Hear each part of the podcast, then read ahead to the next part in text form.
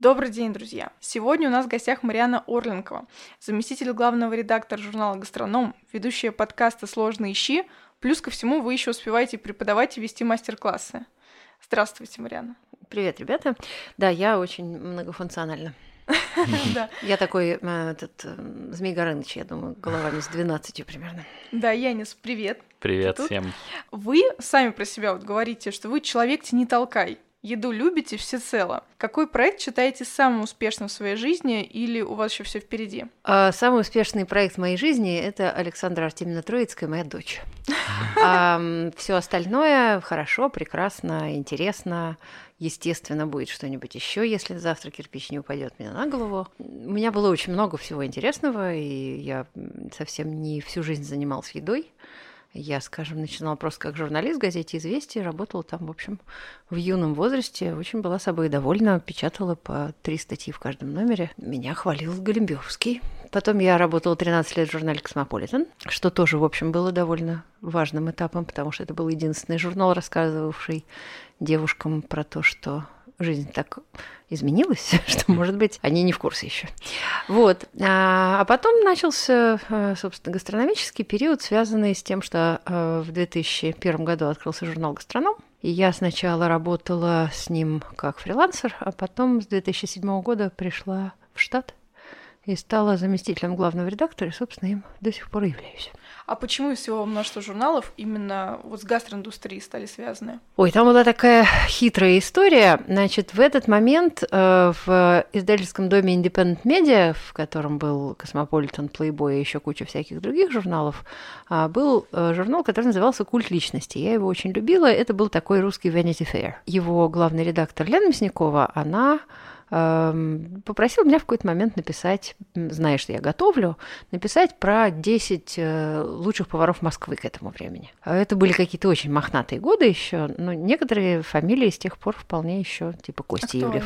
Кости Ивлев, да, например. А я, честно говоря, я помню, что был Айзек Корея, был Костя, был Юра Рожков, его друг, к сожалению, умерший. А, ну, короче, вот всякие такие модные тогда повара. И эту статью прочитал главный редактор журнала «Гастроном», и нашел меня и сказал, не хотите ли вы вот нам что-нибудь написать. Это судьбоносная статья, получается. Да. Хорошая была статья, я помню, такие были веселенькие, все молоденькие. Ну хорошо, вы становитесь журналистом э, в мире еды. Ну а как потом? Получается так, что вы становитесь преподавателем, а, мастер-классы ведете, бренд-шефом.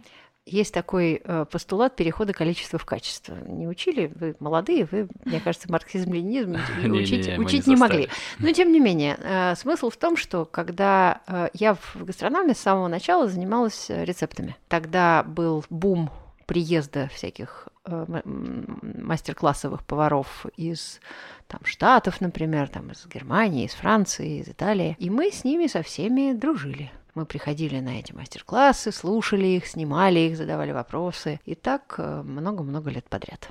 И количество копится. Э, в то же время мне нужно было придумывать рецепты для самого журнала. Потом у нас появились новые поджурнальчики помельче, потом, вернее, да, в середине этого процесса появился интернет, и все это требует наполнения контента. Потом появилась э, серия книг, которую я делала как э, шеф-редактор. И пять из этих книг, они назывались книги гастронома, я написала сама. В общем, все это требует большого погружения в материал. И когда в этот приятный материал погружаешься, а, вынырнуть, как вам сказать, без приобретений невозможно. Ну, мне так кажется. То есть, наверное, есть э, много людей, которые продолжают только писать и никак это не используют. Но я, поскольку опробовала все это на друзьях и на семье, у меня такие есть специальные подопытные кролики, любимые. Ну и все выжили.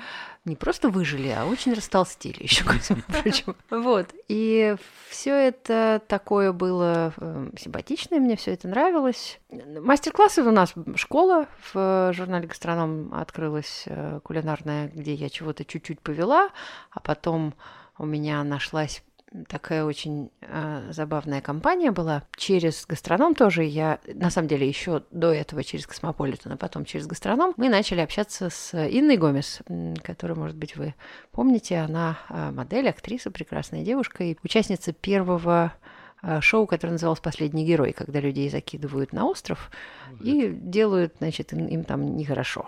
А они должны как-то выживать. Очень голодные, очень злобные, но при этом командный дух, все дела. В общем, мы начали общаться, и в какой-то момент, когда я к ней приехала, она попросила меня помочь приготовить что-то на день рождения дочки тогда же в этой кухне же сидели ее друзья, они начали задавать мне вопросы, я начала отвечать, они сказали, а ты не хочешь нам что-нибудь еще такое рассказывать? И дальше мы начали собираться по четвергам и делать такое, вот мы все вместе все готовили, и потом э, все это ели, выпивали. Было очень хорошее время, совершенно это чудесные люди. Слушайте, ну это уже было, бог знает сколько времени назад, ну лет, наверное, 12 назад. Угу. И это продолжалось несколько лет, и я на них очень натренировалась объяснять, как резать, как держать нож. Довольно хорошо поняла, что есть самые прекраснейшие, образованнейшие, умнейшие люди, которые просто не знают, как яйцо выглядит. Ну, то есть совсем ничего не понимают про еду, и им тоже иногда хочется что-нибудь себе приготовить. А, интересно, почему по четвергам, а не по пятницам? Эм, ровно потому, что пятница у всех и так какой-то занятый день, а четверг это был днем в Серебряном Бару. Мы, ребята, все такие еще были фрилансеры. Ну, так, в общем, было очень приятно все это. И это помогло мне, э, например, потом вместе с моей приятельницей э, Наташей Киселевой Рувиев, которая возглавляет э, компанию City Class, которая занимается разного рода сити-классовыми мастер-классами, они попросили меня делать у них мастер-классы, и, соответственно, вот я много лет в них веду. Ну, так вот, потихонечку, полигонечку. Вы говорите, что ваш главный принцип в работе — сохранить чистоту вкусов. Что тогда, по-вашему, вкус загрязняет? Плохие эмоции за столом очень загрязняют вкус. Вот когда люди собираются вместе, злобно, тихо, молча едят и расходятся, неважно, вкусно у них в тарелке или невкусно. Это такая история, которая испортит любую еду. А если мы говорим про поварскую штуку, то если у вас хороший продукт, в руках, а, вы можете его расцветить. Это очень приветствуется. Но не нужно его забивать. А, к сожалению, довольно часто бывает, мы уже привыкли к каким-нибудь, ну давайте возьмем какие-нибудь самые простые истории под названием, не знаю, курица, бройлер. Да? Вот то, что мы в массе своей едим, это не должно быть едой. Это курица, которая проводит шесть жалких месяцев своей жизни в нечеловеческих условиях, в тесноте и в обиде, не видя белого света, питаясь каким-то дерьмом и получаясь в результате такой, как вам сказать, мягенькой. Вот никакого другого смысла в этой курице нет, что она белок и что она мягенькая, быстро готовится. То есть если вы покупаете курицу, выращенную, то, что называется free range, по-русски, на, свободных, на свободном выпасе, которая куда-то бегает, там какая-то жизнь у нее есть, она там видит, вон там дождь пошел, а, вон зернышко валяется, ест овощи, луковую шелуху, ну не знаю, у нее есть жизнь, это животное. Того, что она бегает, а, ее мясо имеет вкус, а, имеет и мышцу тоже, она не такая мягенькая. Но вот если вы там запекаете две такие курицы, вы можете сравнить. Вот это одна еда, ну, в смысле, все еда, конечно, но одна прям хорошая еда и правильная, чистоту вкуса, которая имеет смысл сохранять. А вторая еда, ну, какая-то корм. А где тогда купить э, ту курицу, которая вот совершенно и за сколько? Ну, она, конечно, дороже. Но понимаете, в чем дело? Тут э, вы должны всегда в голове у себя носить весы на которых все взвешивать. Не в смысле 62 грамма или 162, а в смысле вот это зачем мне? А почему я вот это выбираю, а не вот это? Вот, например, вы смотрите, что, скажем, а, фермерская курица, которую можно купить, в общем, практически везде, честно говоря. То есть начиная с э, любого рынка и заканчивая абсолютно всеми магазинами. Во всех магазинах у вас будет лежать что-нибудь немножко другое. А, у нее будет другая кожа, она будет по-другому выглядеть. И точно она будет стоить, скажем, там не 160 рублей за курицу, а там 380 рублей за курицу. При этом, когда никто не видел до этого вот этих куриц, многие удивляются ее цвету как раз Но такая- с цветом там есть много всяких, как вам сказать, много всякого читерства. Потому что, ну вот, например, есть так называемые а, кукурузные цыплята. Цыплята, которых откармливают кукурузой, от этого кожа у них желтенькая. Мгм. И хорошо бы, чтобы этот цыпленок так бы всегда бы и был бы кукурузным цыпленком. Но, к сожалению, есть, например, истории, когда э, так называемые фермеры, позорище это звание высокое, а, покупают, э, скажем, компании Петеленко каких-нибудь эм, чуть подрощенных цыплят, две недели кормят их этим самым зерном, кожа желтеет, а птица на самом деле вся та же самая. За две недели мало чего поменялось. Будем считать, что вы произвели какое-нибудь усилие по отбору. Теперь, слава богу, информации предоставлено много, отзывы, вплоть до того, что вы можете поехать на ферму и посмотреть, что там происходит. Если, ну, в большинстве случаев это делают люди, когда они, к сожалению, или заболевают, и для них важно действительно, что они едят, или, к счастью, у них рождаются дети, и им тоже важно, чем они их кормят. Ну, Либо это может быть семейным культом, когда один другого поддерживает, и всем вместе хорошо Это живётся. очень хорошо, это Да. очень правильный вариант. И я как раз за то, чтобы вы это делали просто потому, что вы сообразили, что хорошо бы питаться по-другому. И вот э, у вас дальше стоит денежный вопрос. Как же так? Вот я, у меня бюджет такой, а курица э, стоит в два раза дороже или даже больше. Нужно вернуться к тому, что мы, наверное, э, должны думать еще о том, что мы едим вообще в принципе, а мы едим дикое количество белка. Человеческому организму такое количество белка вообще не нужно и даже вредно. У нас организм не, не, как сказать, особенно когда он уже выросший организм, ему не нужно белок для строительства, а, а нужно для поддержания мышц и так далее, и так далее. А, И вы э, можете сократить это количество в 3, в 4, в 5, а у многих и в 10 раз. Вот люди, которые едят, например, на завтрак бутерброды с колбасой, на обед, значит, куриную грудку, а вечером еще кусок запеченной свинины, вот все это можно убрать и оставить себе вот эту курицу один раз в неделю, несколько раз в неделю, там, рыбу, морепродукты и так далее, ну, еще какой-нибудь кусочек мяса, этого выше крыши достаточно. Тем более сыр, творог, простокваша, йогурт и так далее, это тоже белок а, животный. И, ну, соответственно, ну, дальше остальное вы загружаете оставшиеся у вас свободными ужины э, какими-нибудь э, крупами с овощами, которые значительно дешевле. А, Ну, учитесь их готовить весело, интересно и вкусно, чтобы а, люди без мяса не скучали дома. Тяжело отказаться от мяса, честно скажу.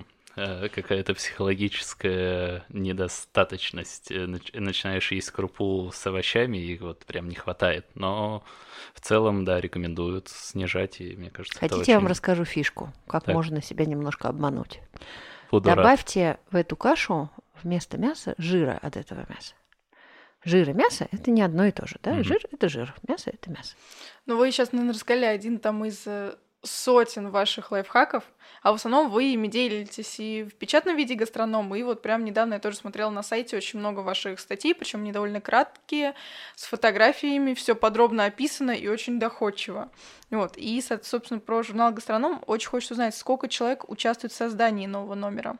Вы будете смеяться очень мало. Вот, давайте посмеемся, это очень интересно. Да, дело в том, что жизнь наша, к сожалению, не радует издателей э, бумажной прессы. И то, что наши э, героические издательницы до сих пор продолжают издавать журнал «Гастроном», который был первым э, глосси в России про еду и остался последним, потому что все остальное закрылось. А, Это просто такой их героический подвиг, э, потому что рекламы в этой части рынка практически не осталось, вся реклама хочет ходить в интернет, а digital, все дела. А, Ну и помимо всего прочего, например, была такая вещь, называется санкции. Да? Вот для нас санкции были хуже, чем а, изменение курса доллара, а, чем прочие вот всякие потрясения и кризисы, потому что они увели с рынка а, ну, главное, главных наших рекламодателей. Это был Мгм. очень большой удар, правда.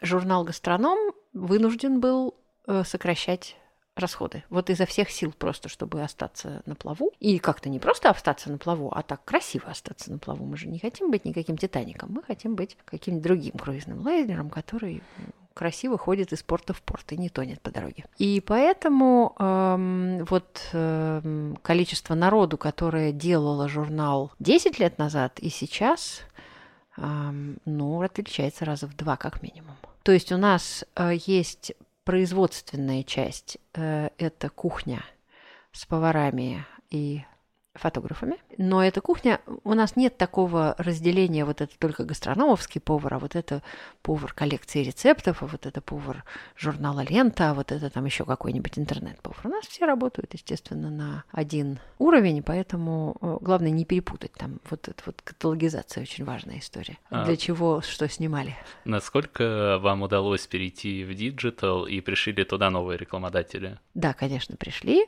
но у нас digital очень давно. То есть э, сайт журнала «Гастроном» открылся, по-моему, через буквально через пару лет после начала выпуска журнала. Я тут не вспомню год, а мы с тех пор, конечно, совсем по-другому стали выглядеть. Было несколько перезапусков сайта gastronom.ru. А, но это даже я бы не сказала, что это сайт, это большой портал. Угу. На нем очень много и рекламы самой по себе, и проектов, связанных с рекламодателями, потому что нынешний рекламодатель, он очень любит а, не просто э, дать свою картинку, баннер там и так далее, а вот придумать что-нибудь. То есть придумать какой-нибудь конкурс интересный, в котором будет задействован вот этот вот этот конкретный продукт. А, или э, в результате конкурса выдать свой продукт в качестве подарка. А, или, например, ну, скажем, у нас довольно часто бывают рекламные номера коллекции рецептов. Это такой маленький, у нас есть два маленьких журнальчика тоненьких. А, школа гастронома и коллекция рецептов. Коллекция рецептов имеет одну тему на номер, а школа, она немножко по-другому выстроена. А, и э, коллекция рецептов довольно часто бывает рекламная, и ее делаю я, и я прямо из кожи вон лезу, чтобы, как вам сказать, были бы довольны и читатели, и рекламодатели. Это, честно вам сказать, непросто. Ну, то есть мне нужно, чтобы они, рекламодатели очень четко хочется блюсти свои интересы, а мне хочется, чтобы читателю это было хорошо. Понимаете, чтобы он купил номер вот этого журнала и не сказал бы, вернее, даже не подошел бы к полке, не сказал бы, фу, вот это опять реклама, и не пошел бы дальше. Мне как раз нужно, чтобы он сказал, о, а тут, ну-ка, мы посмотрим, как еще этот сыр-то можно, оказывается, 15 вариантов использования у него есть, а я-то думал, что только на хлеб мазать. Вот это да, это я такой Вообще, я очень много хвалебных отзывов слышал от Даши, она постоянно покупает гастроном, вот, и это, видимо, такое по-настоящему уникальное издание с mm-hmm. очень крутыми рецептами, как я понимаю. Лично я не читал, честно, но... Спасибо, это очень приятно слушать. Ну, гастроном, чем приятен еще этот выпуск, э, Э, вообще этот журнал, что это какое-то такое погружение в мир э, гастрономии, потому что там очень много э, рецептов, не сколько ваших авторских, а интервью людей. Безусловно, реклама, но довольно качественная, какая-то локальная кухня определенного региона, э, России, может быть, а может быть всего мира, сезонные продукты. То есть это вот в целом очень интересный проект, который ты открываешь журнал, и тебе не скучно там рецепт за рецептом, да, просто красивые картинки, но они надоедят, если ты там в третий, четвертый раз покупаешь. Совершенно какие-то верно, истории, да. знакомишься с людьми, а, понимаешь, что с этим ты хочешь поговорить, к этому заехать. А, это очень интересно. Спасибо большое, я все это передам. Скажу, слушайте вот этот подкаст, вас хвалят там. Это вообще на самом деле очень важно слышать обратную связь, потому что эм, в этом смысле, конечно, интернет нас как бы вам сказать, немножко испортил. Интернет — это все время обратная связь, и надо сказать, что она довольно странная бывает. Ну, вы сами знаете, да, что люди в интернете иногда не сдерживаются. А поскольку письма в журнал уже никто не пишет, а раньше очень писали, то слышать э, от реальных читателей особенно какие-то вот такие приятные вещи, это, конечно, важно очень. Потому что мы, правда, очень тяжело работаем, чтобы оно получилось такое красивое. А вот, расскажите, выпуск номера — это достаточно автономный процесс или требует заранее поставленного плана работы и постоянного контроля? Всякие журналы, в которых я работала, строятся примерно одинаково. Э, всегда есть момент, когда люди собираются э, вместе с э, не только редакцией, но и, например, рекламным отделом, маркетингом, продажами и обсуждают планы на весь следующий год. Обычно это происходит осенью. Потом мы придумаем планы на каждый номер. До этого нам примерно сказали, что бы от нас хотели. Отдел продаж проанализировал, что лучше всего продается, и говорит, а давайте-ка вот это, вот это и вот это. Или, а вот у нас этого вот совсем нету, давайте сделаем вот так. Реклама говорит, ну, мы попробуем продать вот это и вот это. Ну, вы нам предложите. А мы говорим, хорошо, ладно, сейчас мы вам все придумаем. И дальше редакция собирается отдельно и занимается... У нас есть как у всякого журнала, а, рубрикатор. И у нас лежат сначала в начале а, этой встречи, которой обычно мы запасаемся там какими-нибудь печеньками, кофе, садимся, и перед нами сначала лежат такие пустые листочки, на которых написано «Январь», «Большое меню», прочерк, интервью, прочерк, ингредиент, прочерк и так далее, и так далее. То есть весь рубрикатор, который надо потихонечку заполнить. Иногда, конечно, случаются такие вещи, ну, когда вы уже там шестой час сидите, обсуждаете, и дальше там через э, три месяца мы говорим, кто это придумал? Что это такое? Кто, кто сказал, что мы вот это вот будем делать? Вот только что у нас э, мы сдали декабрьский номер. В декабрьском номере мы всегда делаем поварской Новый год. Просим каких-то известных, симпатичных нам поваров сделать э, меню общее. То есть три разных человека из разных ресторанов, каждый со своим стилем, должны как-то так договориться между собой, приехать к нам на кухню и сделать э, вот этот вот ужин, который вы потом можете приготовить. Вы можете, Кажется, конечно, непростая задача, чтобы три разных повара из трех разных мест договорились и еще в одно место приехали, еще что-то вместе приготовили и не зажарили друг друга. Ну, в большинстве случаев, на самом деле, повара братья, это правда, у них такие, ну, не надо просто выбирать поваров в одну тему, которые друг друга хотят застрелить. Это не нужно делать, а, как, собственно, и любых других людей. А, Но ам, вот открыв декабрьский номер, мы обнаружили, что мы хотели вот это сделать с питерскими поварами. И тут как-то мы призадумались все, потому что бюджета на поездку в Питер, ну, нету у нас. А, ну и ничего, сделали мы и без бюджета как-то нашли повара а, одного главного. Ну, в смысле, мы его не искали, мы его прекрасно зна- знаем, Дима Блинов. А, сказали Диме, Дима, а если вот, например, к тебе в твой ресторан Харвест на съемку придут еще два повара, которых он, конечно, прекрасно знает. Один Артем Гребенщиков, второй Арслан Бердеев. Да, нормально, сказал Дима. Вот, ну, все пришли, мы заранее все обсудили, каждый сказал мне, какие два рецепта он делает.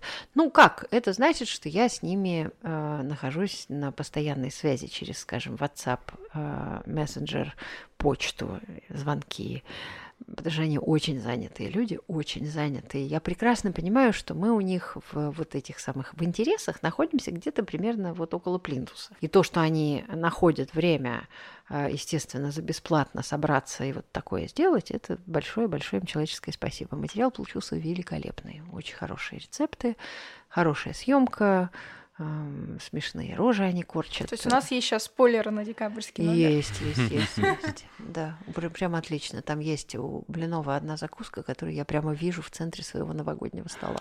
20 минут занимает приготовление, эффект. 1 декабря выходит номер. А, нет, он выходит раньше. У нас выходит в последнюю неделю предыдущего Мгм. месяца.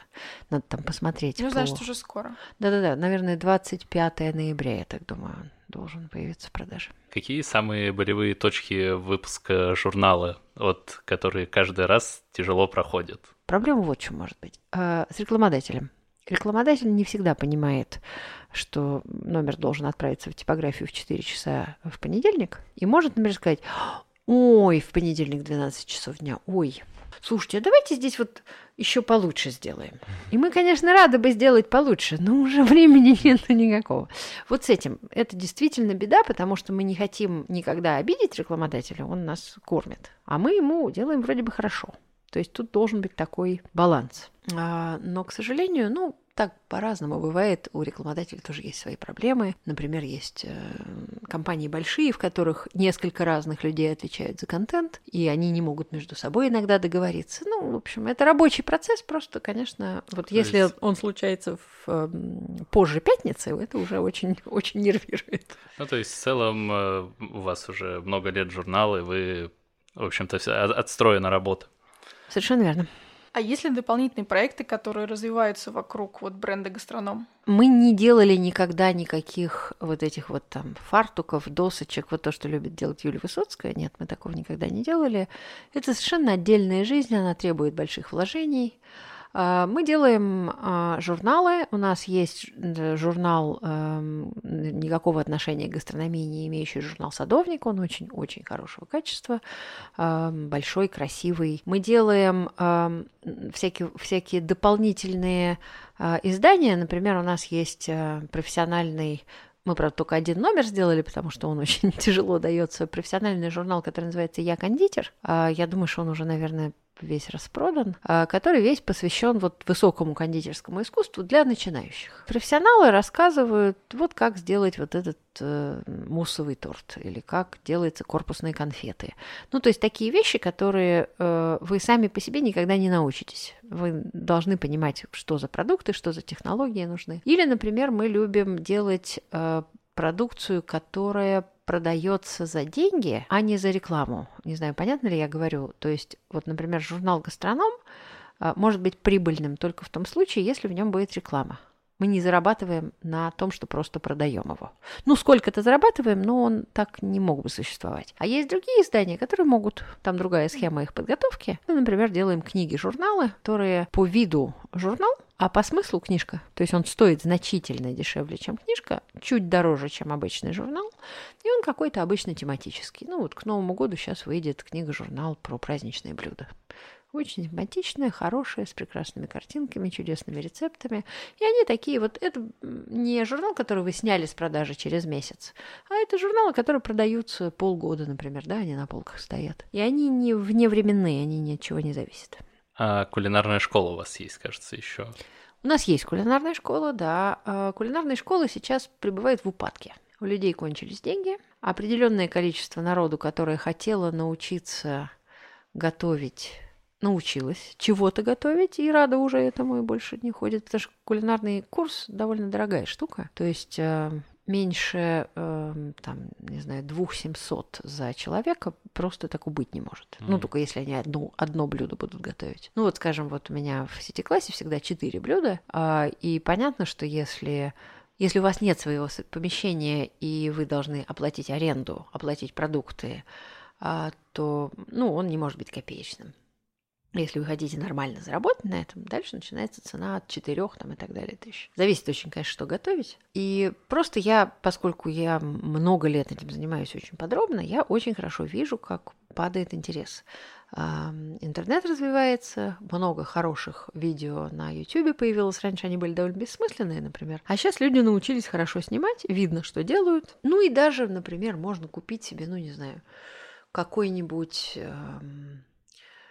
доступ годовой на сайт masterclass.com, где будет, э, не знаю, уже, наверное, под 150 э, разных мастер-классов, включая э, умение играть в театре э, или писать истории от Нила Геймана, да, э, за 200 долларов в год – а, и там будут поварские мастер-классы, так снятые, что вот мы об стенку разобьемся, так не снимем, потому что там снимают киношники. Монтируют киношники, у них 8 камер, очень много на это денег. Потому что видео это, конечно, очень хорошая штука. Ну вот, например, для того, чтобы делать видео, у нас много было попыток э, сделать хорошие э, видеорецепты на сайте гастронома. Но это деньги, деньги, деньги, деньги, деньги. То есть это, вот этой вот маленькой камерой получается все-таки ерунда. Да, мы сами снимали 4 видеорецепта для компании, и это очень, да, высокая цена, какие-то невероятные просто трудовложения. Ну, снять не, еще не полбеды. Все это раскрутить, пустить в массы и получить какой-то отклик. Еще нужно полить трафик туда, это доп. деньги и так далее. Ну, нам не надо трафик дополнительно, у нас он есть э, на сайте. Конечно, он увеличивается, если есть хороший видеоконтент. А, но с видео, вот э, на самом деле, это, к сожалению, тот случай, когда вы не можете, не вложившись, а просто вот как-то взять и бабла заработать. Знаете, мастер-класс э, ТВ просто божественная вообще вещь. Мы смотрим последние несколько вечеров как раз э, Рамзи по приготовлению пасты, и мы сегодня купили пастомашину даже себе. Вот, да. вот видите, какой молодец Рамзи. Рамзи очень хороший делает. А, у мастер-класса немножко другая стилистика съемки Рамзи, а у них одинаковая стилистика съемки всех. А мне как раз Она нравится. Очень. Да, да, да, да, да. А, вот там Томас Келлер такой очень му-му-му-му-му-му-му, очень приятно. А, но а, мне как раз больше нравятся ролики Рамзи, которые снимал, ну, не, не могу сказать, он лично, ну, короче, вот когда вы начинаете писать, там, например, Розбив Рамзи, и вам вылезает нет, не ростбиф, а знаете, что у него самый потрясающий с точки зрения монтажа и понятности ролик, это Биф Веллингтон. Это ростбиф, который запечен в тесте. А Вот, по-моему, он меньше трех минут. Это просто шедевр, я считаю. То есть довольно сложный рецепт показать, объяснить красиво, с шипением сковородки, со всеми вот этими вот эм, правильной нарезкой. Короче, вот это все не его заслуга, а заслуга режиссера и монтажера, а его заслуга в том, что он просто хорошо готовит. Но у него, да, под его характер, мне кажется, под его манеру такую эксцентричную, прям хорошо вот эти джамп-каты заходят, его прям монтируют Да, очень да. быстро. Там кадры порой некоторые меньше секунды длятся, и мне кажется, с операторской точки зрения это немножко неправильно, да. Нельзя так коротко делать. Почему? Ну, может, я ошибаюсь. Мне казалось, Прав- что так нельзя в кулинарных э, рецептах. Вот конкретно с ним можно. Вот прямо очень хорошие ролики. А с другой стороны, например, есть э, какие-нибудь старинные ролики, которые я всегда всяким студентам э, своим рекомендую. Ам, Есть французский повар, живущий в Америке. Я надеюсь, что он жив еще. Его зовут Жак Пепен. Пишется Пипин. Ам, Он, мне кажется, что это ролики, ну, может быть, им лет 20 как минимум, а может и больше. Омлет и разделка курицы на галантин. То есть, когда вы из курицы вынимаете все кости. Вот я могу это просто, знаете, смотреть как вот на огонь в камине. А, Там нет никакого специального монтажа, никакой стилистики, ничего. Стоит камера, две. Она правильно, под правильным углом мы видим руки. Вы видите все точно, что делает человек. И это тоже отличный вариант, просто современные люди хотят, э, как это называется, клиповое сознание, вот это. А иногда, между прочим, хорошо и просто внимательно посмотреть на то, что человек делает. О еде вы пишете и говорите очень давно. А более детальное обсуждение блюд и ингредиентов вы запустили в собственном подкасте «Сложные щи». Кстати, гениальное название вы придумали. Медузу придумала. Расскажите, как появилась идея этого проекта и как вы выбрали формат? Э, Я много лет вела разные программы на радио. Радио такой же наркотик, как телевизор. Когда ты долго на нем работаешь, тебе без него потом очень плохо. Ну, не знаю, плохо, но было бы хорошо, если бы оно было. А Поскольку э, радио как-то ну, не выстроилась в очередь ко мне, значит, из предложений сделать программу на радио. А, и я вдруг вот слышу слово подкаст, подкаст, подкаст, подкаст, подкаст, подкаст. Я довольно давно про них знаю от наших американских друзей, которые, например, будучи э, фанатами, э, ну, не знаю, какой-нибудь радиостанции «Эхо Москвы», живут же в другом полушарии, и поэтому слушать просто так не могут. И когда-то «Эхо» умненькое да, начало делать эти подкасты, Собственно, ну, это же радийная, да, изначальная история. Слово это я знаю давно. Потом, значит, подруга моя Галя Юзефович стала делать подкаст про литературу. Это ужасно было интересно, мне очень понравился этот формат. И я в какой-то момент думаю, а дай-ка я посмотрю, что у нас с подкастами про еду. Американских, английских подкастов много, и они очень хорошие. Я с большим уважением. Посмотрела на русский рынок и очень удивилась. Думаю, а как же так? То есть э, один из существующих, э, на мой взгляд, самый интересный подкаст про еду – это э, радиопрограмма э, моих, собственно, коллег Андрея Захарина и Анны Куклиной, которые записываются на «Маяке». Это просто программа «Маяка», которая… ну, э, я ее когда-то сама вела, она была по-другому выглядела, но неважно. Там Игорь Ружейников, они втроем, плюс еще он кто-то к ним иногда приходит. Но это радиопрограмма. Это не подкаст, и это хорошо понятно, да? Все-таки это теперь довольно разные вещи. Потом еще какие-то несколько э, подкастов. Э, Один очень короткий. Ты только, значит, расположился, а он уже закончился. Один очень глупый, не буду говорить какой. Потом за Ну, подкастом главное, не наш. Нет, нет, не ваш, нет, конечно. Вот. Короче, я вдруг думаю, ба, кажется, поле-то не пахано. А, и я говорю, Галя, а как там вот познакомиться мне с твоей медузой? Медуза говорит, а пришлите нам что-нибудь. Я пишу, можно сделать такую программу, можно такую сделать программу, еще такую и такую. Они мне пишут, ой, а можно сразу все сделать, нам это все нравится. Такое. И дальше мы встретились с Галей Тимченко, которая время от времени прилетает в Москву, обсудили с ней это, ну и запустили, собственно, вот. Форматом вас не ограничивали. Беседуйте, о чем хотите, с кем хотите. Ну, никаких, ни про какие ограничения я ни- как-то ничего не слышала. Э, Я предложила несколько вариантов, как будут выглядеть сезоны. а, потому что действительно вариантов, как делать подкаст про еду, огромное количество. Ну, начиная с того, ведешь ты один или вдвоем, много у тебя гостей или мало, какие ты выбираешь темы, есть там рецепты или нет, ну и так далее, и так далее. И дальше просто нужно было понять, что зачем. Я решила, э, что первый сезон мы же, что же мы не маркетологи, что ли, нам же надо себя продать как-нибудь. Поэтому первый сезон я говорю, давайте сделаем срачибельный. Все срачибельные темы. Вот это вот борщ там. Оливье. Да, оливье сегодня записывала. А, потом там майонезы, там как солить мясо. А, ну, на самом деле, это же означает что? Что эта тема действительно людей волнует они действительно хотят понимать или не хотят понимать, а хотят, чтобы все остальные понимали, как понимают они, э, что вот эта вот еда, она популярна, она хороша собой, она вызывает брожение умов. Ну, почему про нее не поговорить, тем более со всякими приятными людьми. Хотят понимать, но тратить на это мало времени, подкасты для этого очень хорошо подходят. Да, это правда. Как раз вот Галя Тимченко и сказала, что э, слишком маленький подкаст – это обидно, а слишком долгий подкаст просто не успеют дослушать, пока едут, например, например, там из дома на работу или наоборот. А мне нравится у вас на Facebook странице «Расскажите про Оливье» или что-нибудь такое, и понятно, про что будет следующий выпуск.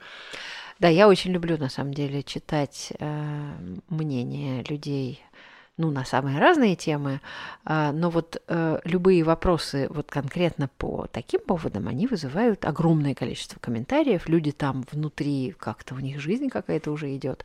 Э, я, поскольку со времен а, живого журнала и выпусков книг гастронома очень болезненно отношусь к по-настоящим срачам, ну, потому что я видела, как они развиваются, как они умеют, как сказать, высосать из вас радость и прибить по-настоящему, без шуток.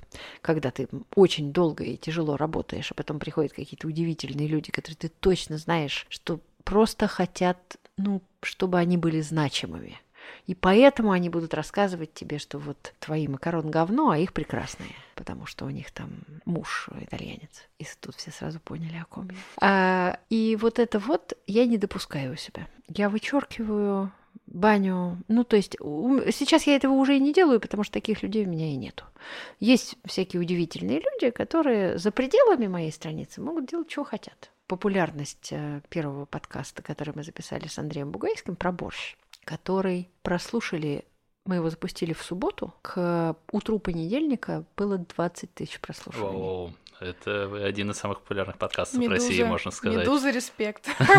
Несомненно. Ну, я посмотрела в какой-то момент на, на iTunes, он был на шестом месте среди вообще всех подкастов, не кулинарных, а вообще всех. А, и я считаю, что очень в этом нам помог Сталик Ханкишиев, конечно, который, значит, очень меня не любит взаимно. Вот, который пришел э, к Андрюше. Я не вижу этого всего, он меня давно, значит, забанен. И что-то, конечно, сказал про то, какой ужасный Орленковый борщ, ну что-то такое. И тут же народ побежал же смотреть, а что это такое?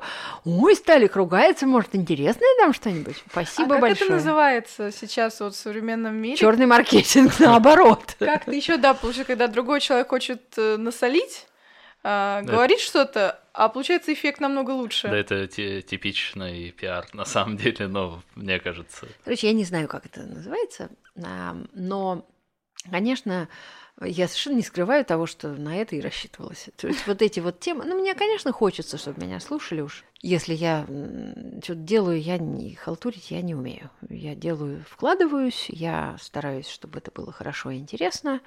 А, и люди, которых я зову, тоже, мне кажется, тратят на это свое время. Ну, то есть пусть это будет а, доступно для наибольшего количества народу. 20 тысяч это просто бомба на самом деле. Спасибо. За два дня. да, спасибо. У нас сколько? У нас тысяча за Ну, тысяча на выпуск. Э, не, ну, тысяча на выпуск человек слушают где-то. Слушайте, ну, да. вы понимаете, да, что, конечно, а, платформа, с которой я начала работать, она очень популярная, поэтому... Конечно. Такое естественное удобрение, да. можно сказать. Очень а я росточек. Вы пишете, что лучшие рестораны для вас находятся в Нью-Йорке. Что вас в них привлекает и чем не угодили местные? Ну, это, наверное, какой-то очень старый текст, потому что э, я действительно очень люблю несколько нью-йоркских ресторанов, но в последние годы Москва ничем, ничем не хуже Нью-Йорка. То есть, когда мне начинают какие-нибудь люди рассказывать, ой, ну в Москве жрать невозможно, мне реально хочется пойти, знаете, как в каких-нибудь этих мультироликах вот э, человека об стену, знаете, так головой побить, чтобы там мозги и вот это все. Ну, потому что это очень несправедливо. У нас рестораны есть высочайшего уровня. А, и об этом, собственно, говорят нам и а, ну, например, 50's э, Best Сан-Пелегрино, да, где а у нас теперь просто места в первой двадцатке, две штуки. Это говорит, слава богу, о том, что как ну, минимум... Ну, можно сказать, Россия там разлеглась, конечно. Да, да, да, да, да. Ну вот, в Нью-Йорке я люблю, когда, понимаете, а как это называлось? Плавильный котел наций который, кстати, и в Москве тоже существует. А, но в Нью-Йорке, конечно, он максимальный, ему много лет уже, и поэтому есть огромное количество народу, который умеет э, так плавно свести в одну тарелку несколько разных культур, много разных идей, э, разные технологии. Э, вот для меня всегда восторг, когда в еде есть новизна. Не ради новизны, а ради вкуса. Да, мне это всегда ужасно интересно. А я очень люблю рестораны, которые они же театр. И ну, у нас, к сожалению, а, не так много этого, но некоторое количество есть. Ну, скажем, если вы пойдете в а, ресторан, который называется Twins Garden, как раз 19 место Сан-Пелегрина, 50 лучших ресторанов мира, и закажете себе ужин с братьями Березутскими Chef Stable, например, вы возьмете овощной сет. Вы получите большой театр в квадрате и потрясающий ужин у вас эмоции еще на год вперед будет от того, как они вам будут рассказывать, показывать, как вы это попробуете, как кое-что будет приготовлено прямо при вас. А вы будете пить овощные вина, которые э, братья сделали по технологии виноградных вин. Не вот это вот, которое в бутылочке стоит, барматуха, да, у всех с перчаткой, да, которая поднимается. И, например, там какой-нибудь Рене Редзепи из Нома реально кусает локти, что не он это придумал, а они это придумали. А, и вы вот пробуете, например, там ревеневое вино или морковное вино, которое на вкус как хороший, очень выдержанный портвейн. А, и это, ну, это фантастическая история. Это стоит всех тех денег, которые вы за это платите. Это дорого. Ну и что? Зато очень круто. Это уже прям такое погружение в культуру, и это совершенно не массовая история. Это не просто поход в кафе, в хороший ресторан, это мы уже говорим о уровне, когда ты интересуешься э, едой, как культурой, как она влияет еда на общество, на развитие города и страны. Совершенно, да, все совершенно да. верно. На самом деле, вот если мы вернемся к Нью-Йорку, то, чего у нас нет, и не знаю, будет ли, потому что у нас очень специфическая культура, это вот всякий стритфуд. У нас его много, я к тому, что, ну, собственно, наш стритфуд, он очень однообразен, а, при том, что я очень люблю шаурму хорошую. Ну, в общем-то, если так вот мы задумаемся, у нас есть вот эти а, тандыры стоящие, в которых пекут очень вкусные всякие пирожки, да, разные. А, дальше есть шаурма, и дальше что еще есть? Сосиски в тесте. Сосиски в тесте гениально, мне кажется. Нет, сосиски в тесте это хорошая штука, но у нас вот нет ничего, никакой там Индии, Кореи. Ну, где-то есть, наверное. Кебабы еще есть иногда. Ну, тоже не сказать, чтобы этого было много. Вот, вот тут, конечно, Нью-Йорк рулит. Это, вот там этого, боже мой, сколько хочешь. Ну, с этой точки зрения, лучше всего-то вообще, наверное, где-нибудь Гонконге или в Сингапуре, где... Сингапур, вот, кстати, единственная страна, в которой мне реально не, нечего было бы делать, если бы я не пошла работать непосредственно в ресторан поваром. Люди в Сингапуре не готовят. Потому что зачем? То есть вот вы выходите, э, спускаетесь из дома на улицу на вашу, и в пяти минутах ходьбы от вас будет 18 разных кухонь. Вот, чё, вот ну, ну зачем готовить? Только если вы хотите борща, вот тогда надо сварить самостоятельно. И то, наверное, он по денежке выйдет столько, сколько раз По денежкам выйдет Про денежку мы вообще не говорим, потому что в Сингапуре очень дешевая еда, и в Гонконге дешевая. Но дома выйдет дороже, скорее всего, готовить. У нас- Наверняка. У нас наверняка. был выпуск э, с Лешей Прокопьевым, можете прокрутить, послушать, про азиатскую культуру. Он живет в Сеуле, это мой одноклассник, и я как раз с него ездил, мы общались, и вот про это тоже упоминали, то, что люди не готовят дома. А, да, тоже в Южной Корее это то Ну, же не самое. во всей Южной Корее, в городах Южной Кореи. Э, Да, да, да. В деревнях-то готовят, конечно. М. Очень их понимаю, потому что если бы я большой поклонник корейской еды, э, в Москве она очень дорогая. Если она хорошая, она дорогая. Ну, есть парочка таких типа Кейтауна, которые, ну, тоже он не, не, не 3 копейки стоит. А если вот прям совсем как я люблю, то это прям дорого. В какой момент вы поняли, что достаточно окрепли для того, чтобы стать бренд-шефом? Тут у меня тоже есть определенная история. Не было такого момента, чтобы я прямо это поняла. Оно как-то само собой случилось. Значит, случилось это следующим образом. Две прекрасные девушки, Катя Дроздова и Ира Ходзинская, открыли гастропаб «Простые вещи» на Конюшковской улице. А с Катей Дроздовой были знакомы. Почему мы об этом стали разговаривать, я, честно говоря, вот этого я не помню. Но смысл заключался в том, что они предложили мне сделать у них авторское меню.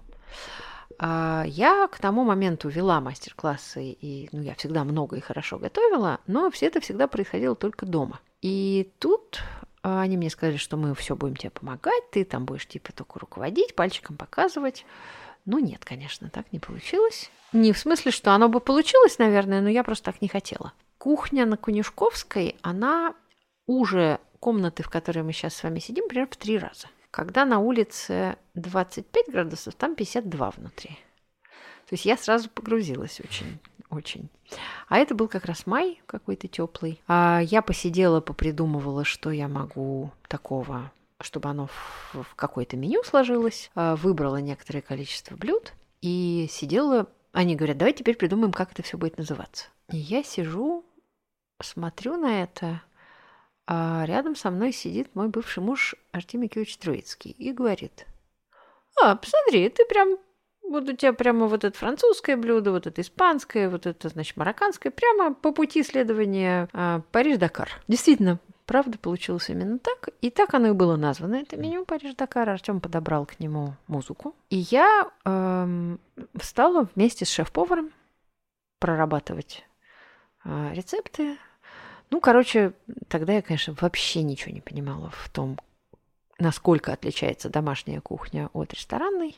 Э, Иногда это хорошо, вот когда человек приходит с другой стороны, а, с домашней, не пройдя э, адского тренинга какого-нибудь кулинарного техникума, э, у этого есть некоторые свои плюсы.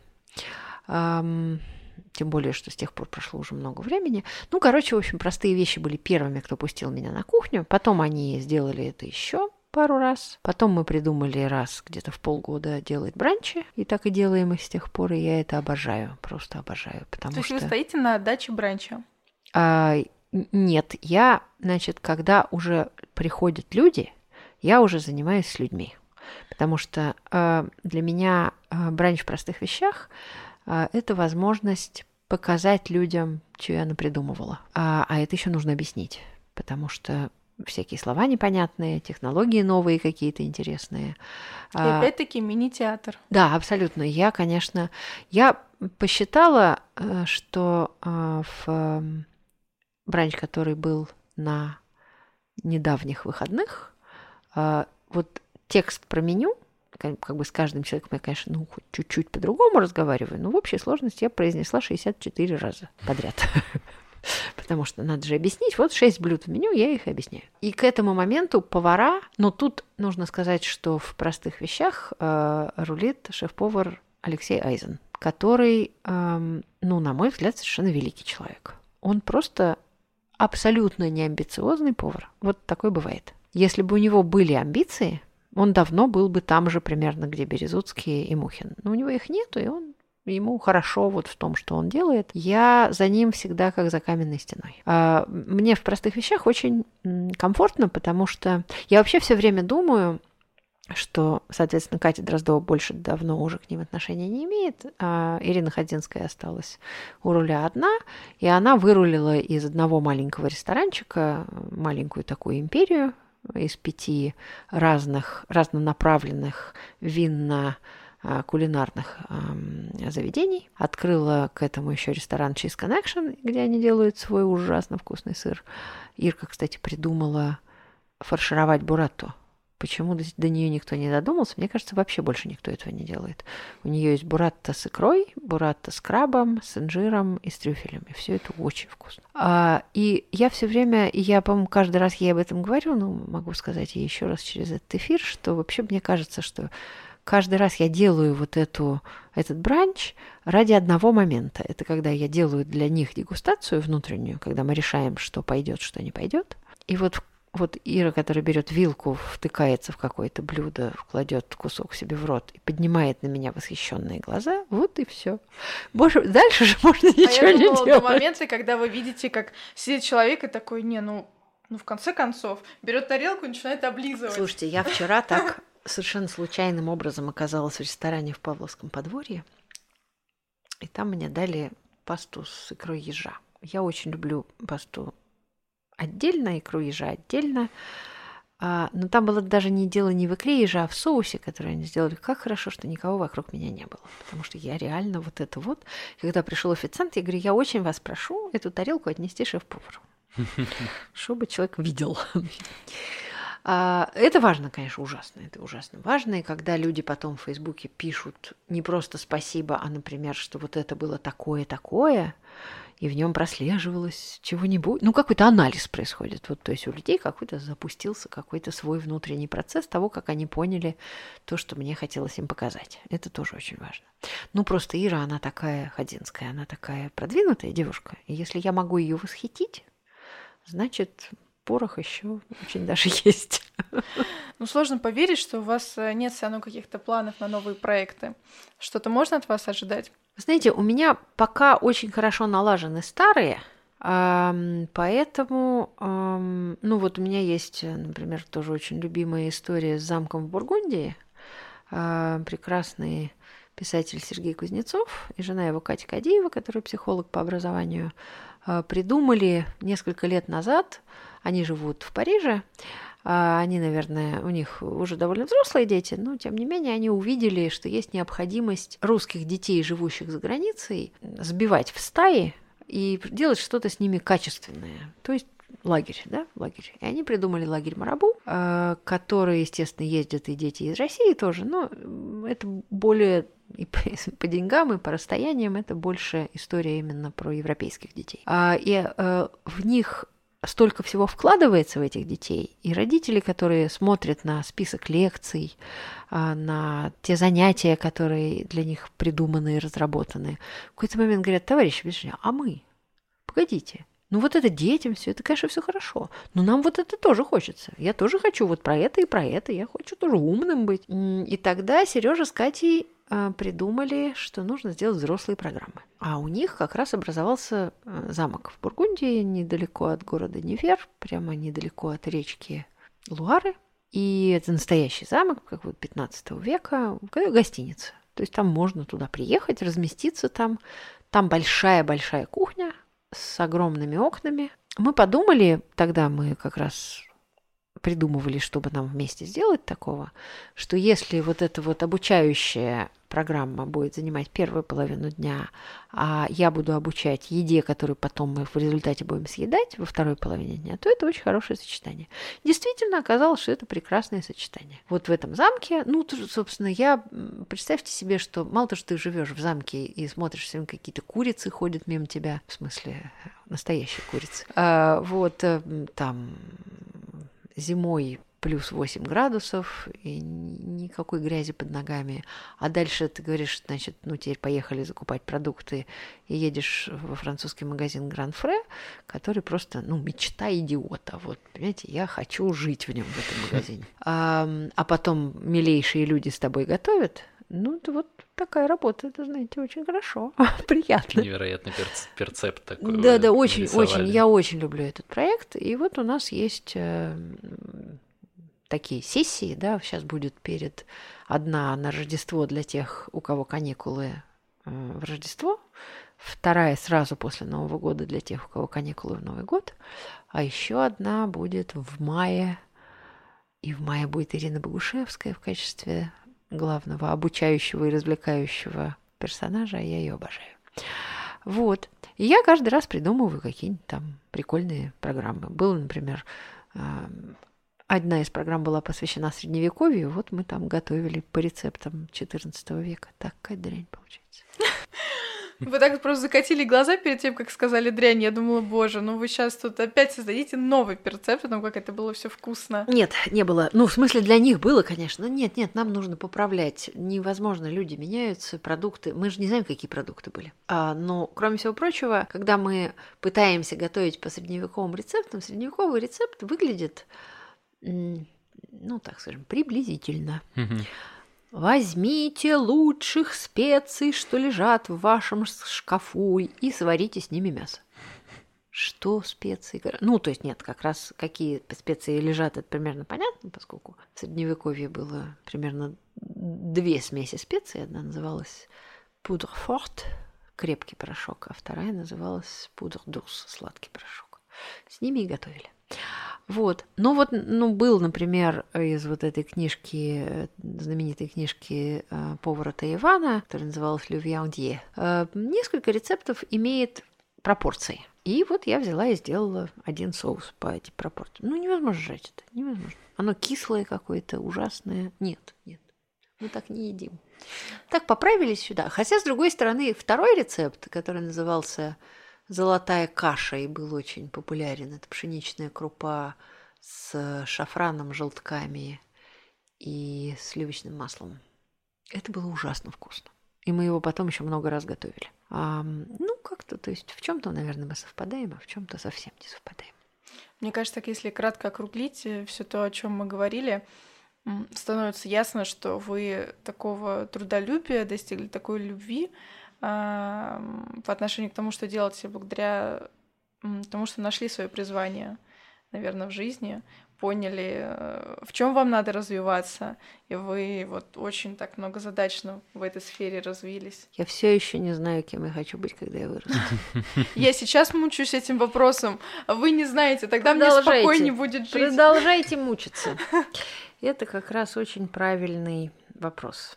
А, мир современный такой, что в нем больше нельзя делать одну профессию. Быть кем-то одним всегда. Ну, может быть, если вы физик-ядерщик. Это да. Или если вы врач. Если вы гуманитарий, вы точно должны 55 э, разных ипостасей в себе открыть. Иначе невозможно. Вы ни денег не заработаете, и соскучитесь, и, короче, надо очень много чего уметь. Это в этом смысле мне этот мир очень нравится. Хотя он, конечно, ужасно суетливый и все время требует от вас куда-то бежать.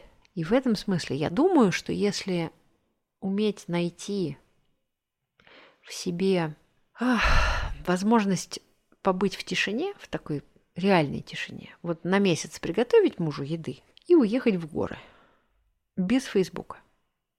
Вот тогда, а потом вернуться и опять побежали, побежали, побежали.